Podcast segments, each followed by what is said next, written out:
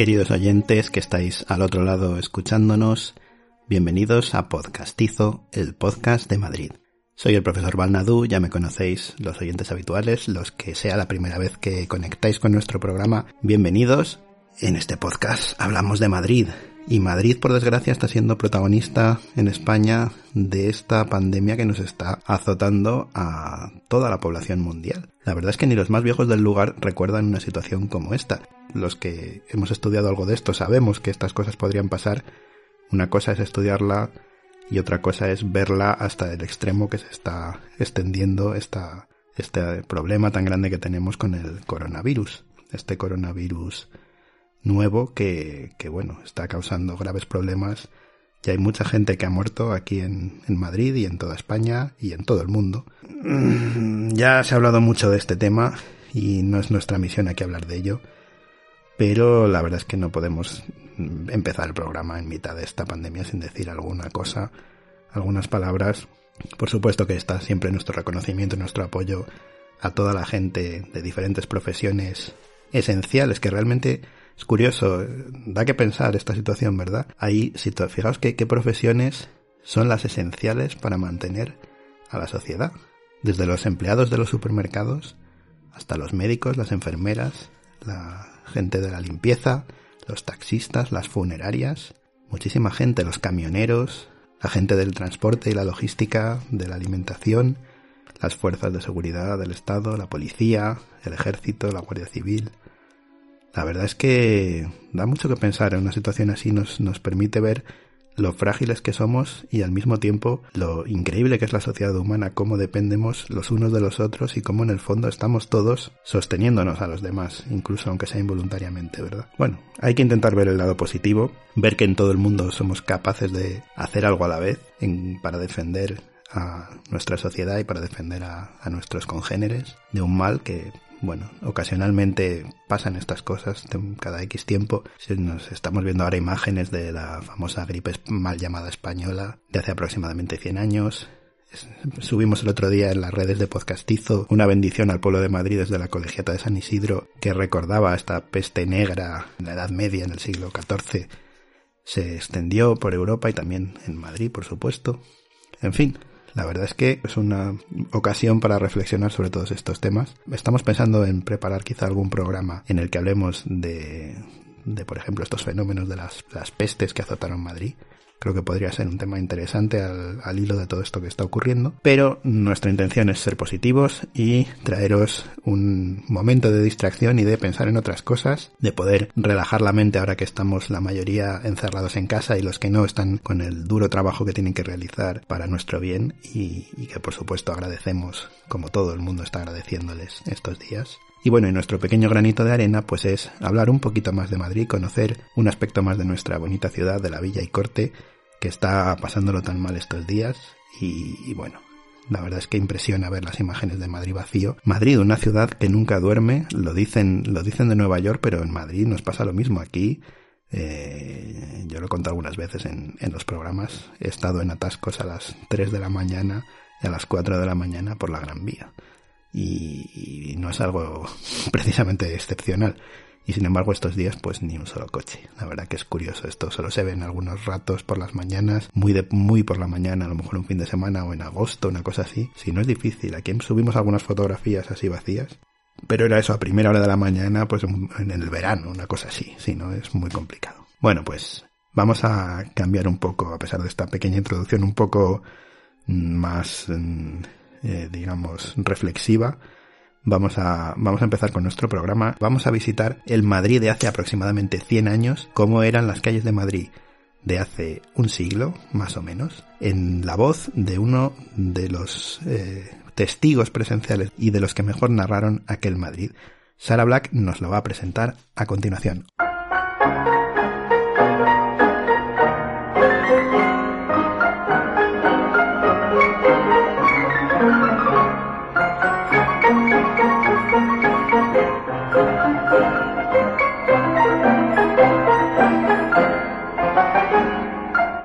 Hola, a todos. Hoy vamos a leer un texto del famoso Chispero que seguro muchos amantes de Madrid sin duda conoceréis.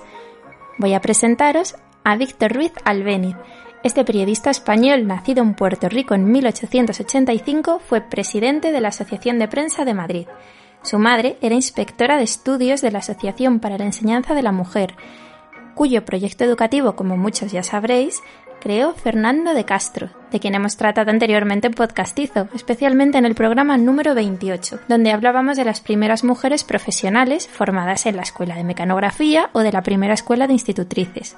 Chispero ejerció como médico en Marruecos, donde también sería corresponsal de guerra, muy famoso por sus crónicas periodísticas y también radiofónicas. Llegó a ser subdirector del diario Universal y director del periódico Informaciones. También fue cronista de la villa, retratando el Madrid de principios del siglo XX, y uno de sus nietos llegó a ser alcalde de Madrid.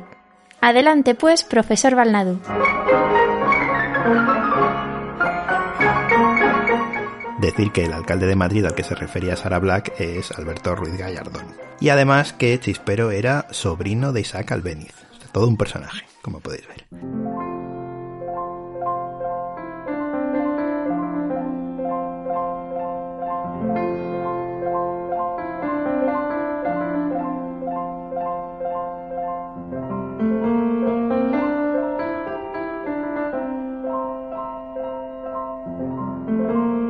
Aunque ya en otros episodios de Podcastizo hemos leído textos de autores madrileños sobre Madrid, se nos ha ocurrido ponerle una etiqueta a estos audios y a partir de ahora los llamaremos lecturas matritenses.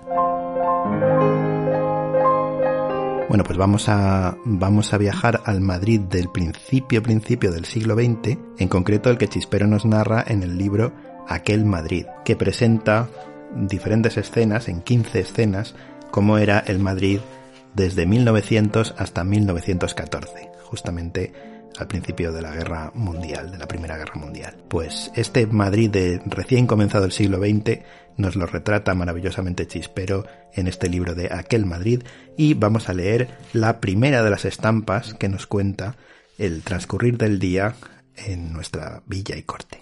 Os recordamos que este texto que os vamos a leer hoy está escrito aproximadamente hacia los años 40. Vamos con ello.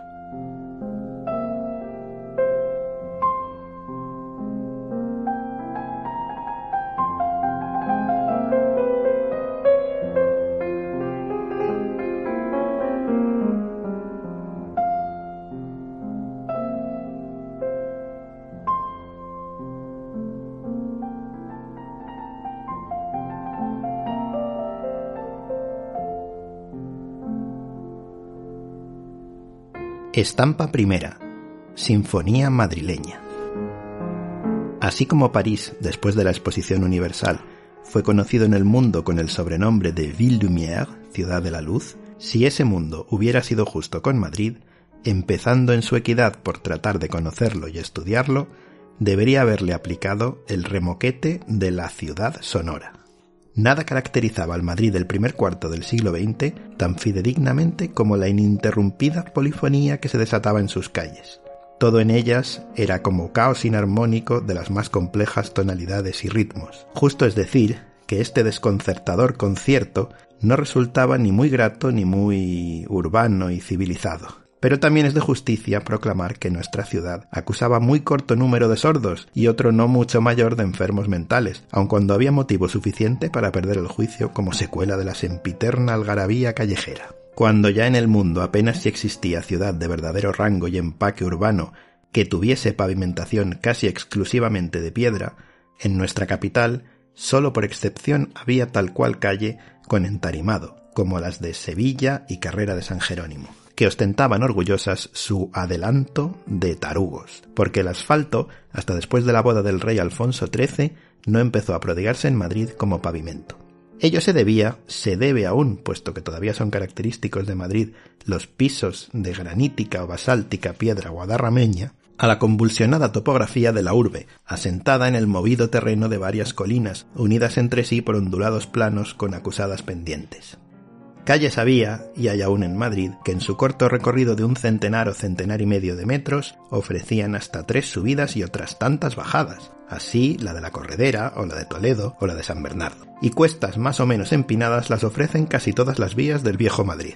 Como consecuencia de los desniveles de la pavimentación, sobre todo en aquellos tiempos en que aún era excepcional el tránsito rodado a motor y abundaba en cambio la tracción animal para todo género de vehículos, resultaba preciso, indispensable, ofrecer a las mulas, caballos y burros un suelo que permitiese a sus cascos afianzarse sólidamente para vencer los agobios de las pendientes callejeras. Mas hay que el choque con la piedra de las herraduras de las bestias de tiro y carga y el rozar de los rodajes provistos de chapa de hierro y carentes de ballestajes flexibles ocasionaba tremendo estrépito de todo punto inevitable y de efectos acústicos irresistibles. Los madrileños que vivieron aquellos años y hoy lean estas páginas seguramente que no habrán olvidado el fragor producido por el rodar de los volquetes que llevaban materiales a las obras en construcción o trasladaban escombros de los derribos hasta los vertederos de las afueras. Como tampoco habrán olvidado el estruendo que poblaba los ámbitos de la ciudad cuando a prima noche subían por la calle de Toledo desde el matadero y para extenderse por todo Madrid, aquellos tremendos armatostes, los carros de la carne, enormes galerones de dos ruedas en cuyo interior se bamboleaban los cerdos, las vacas y los corderos que habían de distribuirse por todas las carnicerías que en Madrid existían. Y apenas si había calle o plaza en la que no se encontrase una,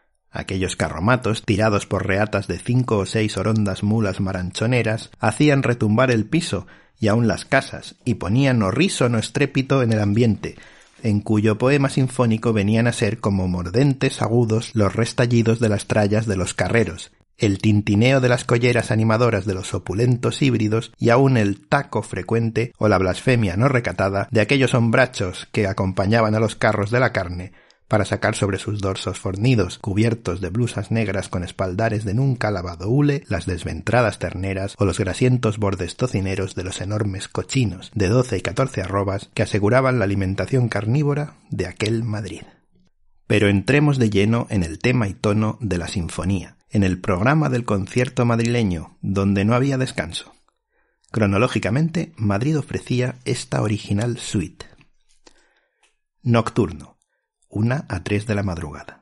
Compases de introducción con el trepidar de coches y tranvías, cargados de las gentes que salían de los teatros, coros de conversaciones de los que volvían a sus casas comentando a voces, el madrileño no habla, vocifera, el drama visto, el cuplé recién estrenado por la Chelito, la Fornarina, la Serós o la Raquel, o continuando el debate entablado en el café sobre si Canalejas era mejor gobernante que Maura, Biel más tenor de verdad que Tito Shipa, o Bombita más valiente que el bravo Machaquito. Temas, el taurino, el del bel canto y el político, que entonces centraban todas las disputas de casinos, cafés y tabernas.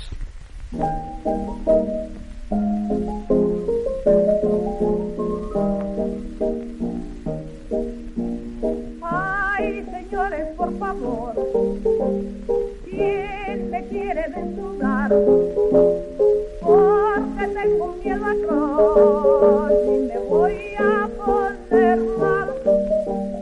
Adagio, 3 de la madrugada a 5. El golpear, acompasado en tiempo pesante, de los cascos del caballejo del Simón, ocupado por el nocharniego inveterado, ya de retiro a su domicilio y mudo testigo de la lucha entablada entre la impaciencia del cochero y el entumecimiento del jamelgo, solo capaz de emprender una carrera digna de tal nombre a fuerza de sonoros latigazos, con el palo y no con la tralla, sobre los lomos bien engualdrapados de los pobres equinos. Luego las frecuentes palmadas y estentóreas llamadas a Pepe o a Francisco, serenos dotados de magníficas facultades pulmonares a juzgar por los sorrísonos estampidos de sus réplicas. ¡Voy allá! De cuando en cuando, y en lacrimosa salmodia, el primer pregón de los infinitos que solían producirse y caracterizaban al Madrid sonoro la cañamonera. Tostaditos. Una vieja que en cada barrio, con su canasta mugrienta bajo el brazo, ofrecía por diez céntimos media libra de cañamones y por otros cinco un sorbo de monóvar, escanciado siempre en la misma baboseada copa. La clientela de la vieja cañamonera se formaba con parroquianos fijos, las desvencijadas y coloretadas sacerdotisas del amor por horas y por un par de pesetas. La pareja de los del orden, los serenos, los borrachos a medios pelos, navegantes a la deriva, perdidos sin remedio en la negrura de la noche, los faroleros, fumadores insaciables de gas del alumbrado, que acechaban el primer albor del nuevo día para sorberse la luz de los reverberos por su larga pipa de caña. Un poco más tarde, el tableteo de varias galopadas, unas de los panaderos, que con los enormes cestones de francesillas, molletas y largos salían de las taonas hacia los despachos, llevando enormes cargas del caliente pan de los desayunos sobre sus pequeñas cabezas, bien asentadas en sus cuellos de toro y defendidas del peso por el asturiano rodete mullido. Otras, las de los veloces corredores, madrileñísimos jockeys, únicos en su género en el mundo, que sobre pequeños caballejos mejoraban cada alborada su marca de velocidad y de estrépito, al hacer chocar en sus inexplicables galopadas por todas las calles de Madrid las cuatro cántaras de leche que llevaban de acá para allá, sin que nadie supiera jamás ni el final de tales viajes, ni la razón de la prisa con que los hicieron siempre. Como broche en la etapa de amanecida, las campanitas de todos los conventos tocando larga y casi sigilosamente a maitines.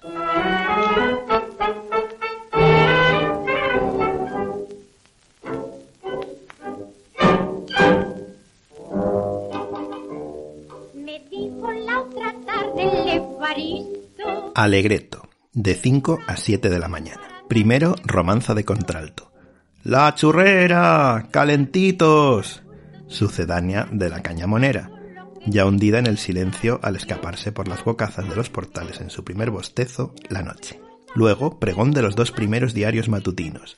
El liberal, el país, voceados sin tregua hasta mezclar en el dúo el tercer periódico menos madrugador, ¡El imparcial! Casi con la llegada de este diario, la lengua, ahora dura, recia, de las campanas parroquiales que llaman a la misa del alba, que por entonces en Madrid nunca se celebraba antes de las seis en el verano o de las siete en el invierno, es decir, cuando en una y otra época el alba estaba ya muy lejos de ofrecer su adorable presencia. A poco, formando contrapunto con estos ruidos, la campanela de la recua de las burras de leche, buscando los domicilios de los innúmeros catarrosos madrileños. Luego, el himno del agua de los mangueros de la villa, baldeando las calles. El rodar del carro de la basura, agitando cada tres casas largamente su estridente campanilla para decir al vecindario ser llegado el momento preciso de descargarse de inmundicias del día anterior. Y al cabo, en arpegiado alto, el trepidar del primer tranvía, siempre pródigo en las florituras de campanitas, timbres y pitos. Y los primeros zumbidos del despertar de la colmena y no ciertamente por presencia de los zánganos, sino al contrario, por el paso del pueblo obrero, caminante rápido hacia el tajo, la obra, el taller.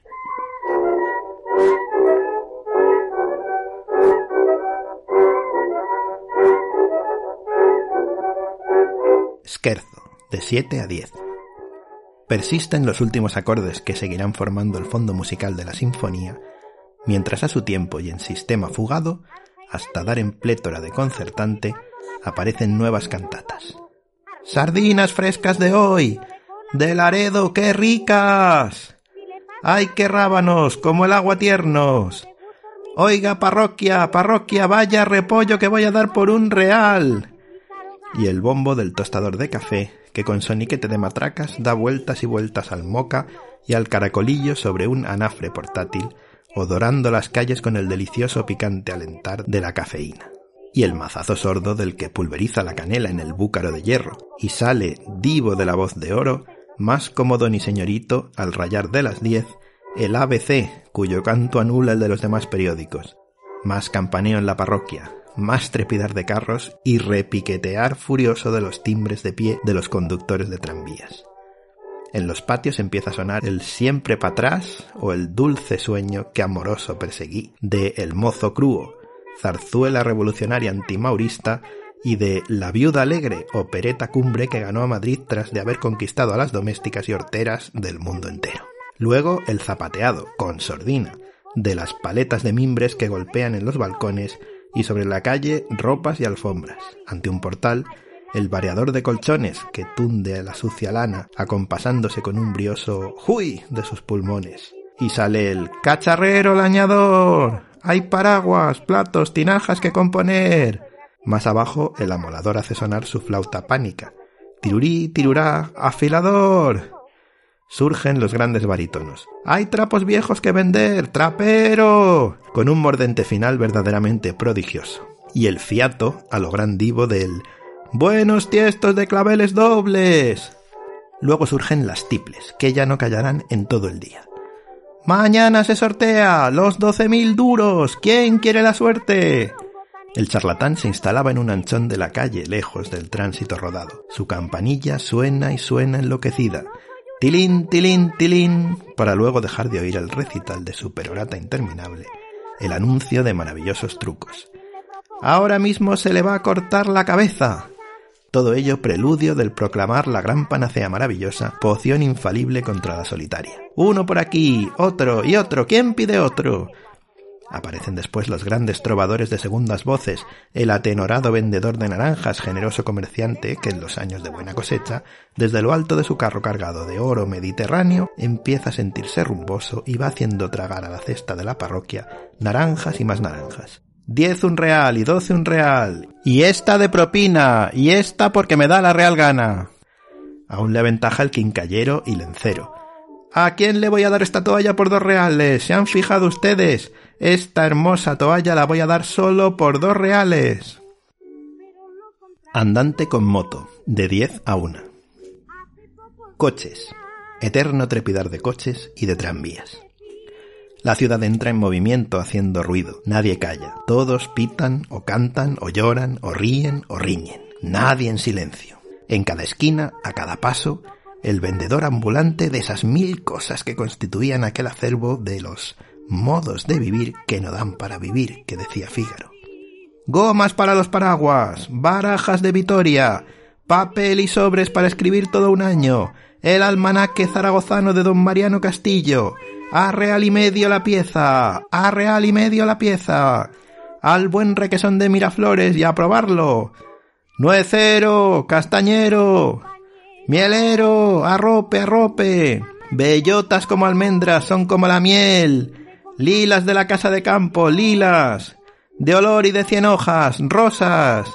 ¿Quiere tortitas? El 27.314 puede salir y cuanto más alto es el estrépito, en la plenitud del tutien fortísimo, la charanga de cazadores que va o viene de la parada, alegrando a su paso los corazones con el paso doble de El Motete o la españolísima marcha de los voluntarios.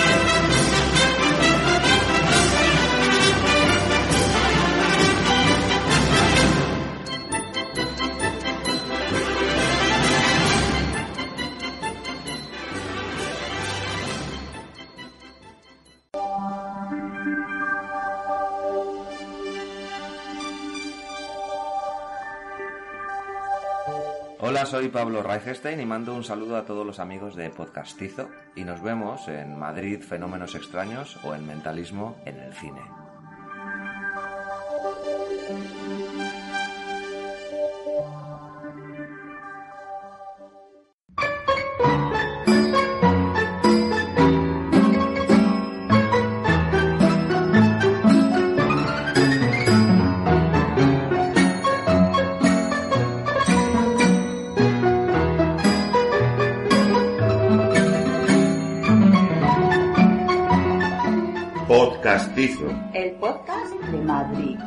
Madrid, Madrid, Madrid.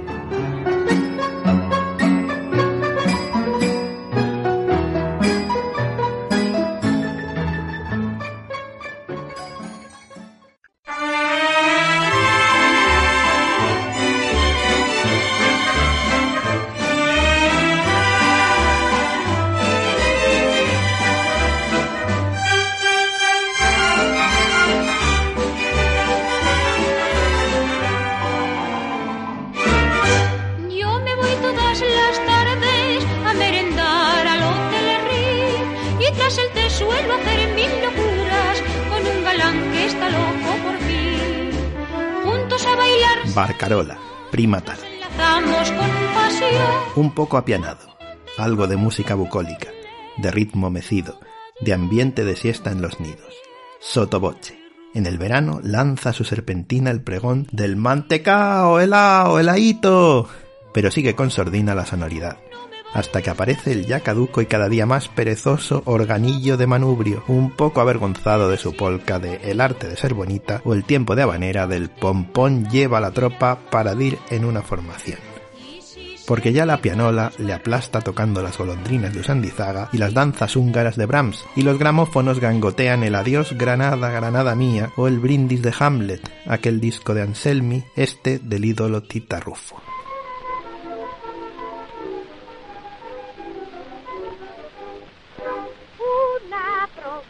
Minueto, hasta el crepúsculo. Ha sonado un pito, otro y otro. Si es tiempo de ello, Semana Santa, al pito que el chico de la portera hace sonar, tozudo hasta lo insaciable bajo nuestros balcones, sustituye la armónica carraca. Si es época de Navidad, lo que suena sin tregua es la pandereta y el tambor de las comparsas infantiles que van por las tiendas de ultramarinos pidiendo el aguinaldo. Un puñado de castañas pilongas, una docena de caramelos, un cazo de aceitunas aliñadas, Vuelve, como una hora antes de ponerse el sol, la cabalgata de los valquirios. Ya saben ustedes, los impertérritos galopadores con las cántaras de leche. Ya casi entre dos luces, hace su parada en lugar bien transitado el quinteto de ciegos, que reparte pródigo su programa de viejas melodías gruñidas en un clarinete, dos violines y un contrabajo, y sincopadas por el tic-tic-tic-tic de las monedas de cobre sobre el platillo de hoja de lata, que hace saltar acompasando la melopea de los viejos artistas, la eterna mujer ventruda o embarazada que nunca salió de su cuidado. En competencia filarmónica y en las esquinas de los barrios más populares se instalan otros profesores, dedicados estos al género ínfimo, el cuplé de moda con letra harto procaz, el tanguillo gaditano a base de camelos, floringuindingui floringuindanga, o bien al zapatuliki, matuliki, patúlica, saca la pan, saca la pin, saca la pun. Cuando hay crimen o suceso sensacional, estos troveros cantan la elegía oportunista. Cuatro caballos llevaba el coche del espartero. Al Béniz y Recatero esos dos sabios doctores le curaron las heridas, le calmaron los dolores, que decían cuando la acogida y muerte del ídolo madrileño Dominguín. Luego el coro de voces blancas, las chicas de todas las porteras de todas las casas de barrio popular, que se reúnen enfrente de un portal para soltar todo su repertorio. Nada de la viudita se quiere casar, Nada de papá si me deja ir un ratito a la Alameda. Nada de Mambrú se fue a la guerra montado en una perra. Cantan el cuplé de moda. Mira niño, que la Virgen lo ve todo. O bien, agua que no has de beber. O mejor todavía, el ahí va, ahí va. Ay, Babilonio, que marea. Y mueven las incipientes caderas, ni más ni menos que para revoluciones de sangre senil, las columpia Carmen Andrés en la corte del faraón y mientras discurre la hora de las sinfónicas y música de cámara, callejera, se asoma otra vez el periodista para gritar con denuedo. España nueva, el mundo, la corres. Y más ruido de coches y tranvías que nunca. Y los tanques pesados que son los carros de la carne, y al fin como en tromba los gritos de El Heraldo, con las últimas noticias de la crisis. Madrid ha entrado en su noche.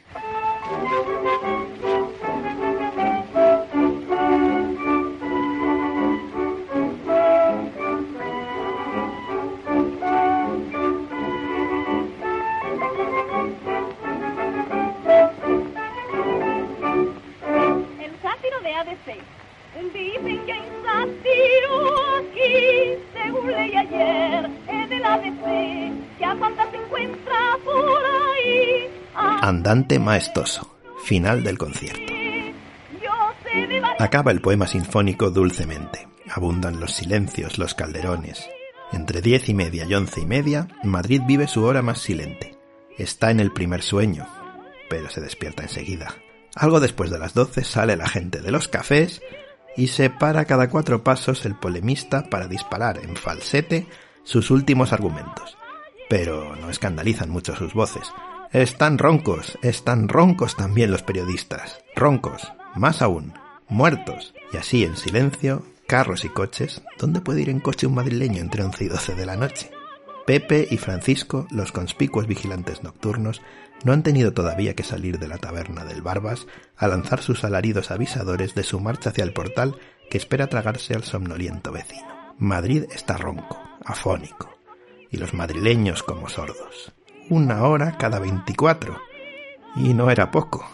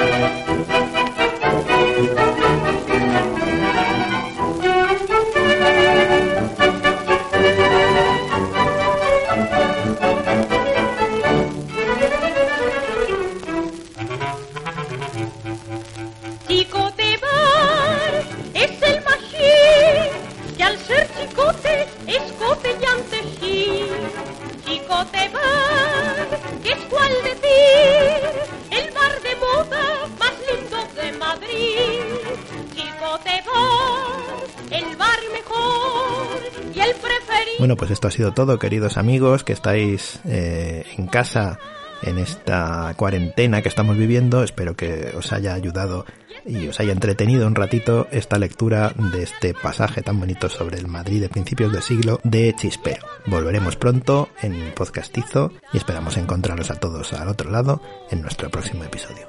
Hasta pronto.